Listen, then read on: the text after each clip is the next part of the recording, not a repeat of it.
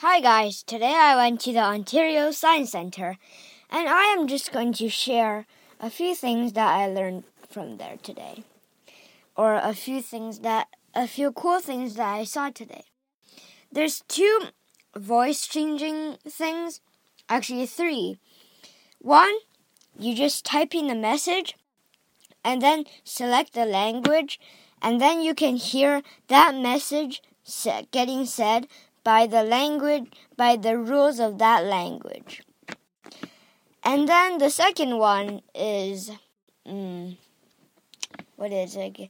Yeah, it says the word coffee, and you could select a few buttons to make like the coffee, the word coffee sound weird or whatever.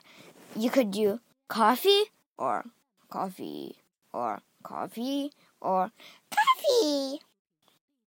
So the other one is really fun. You turn a knob.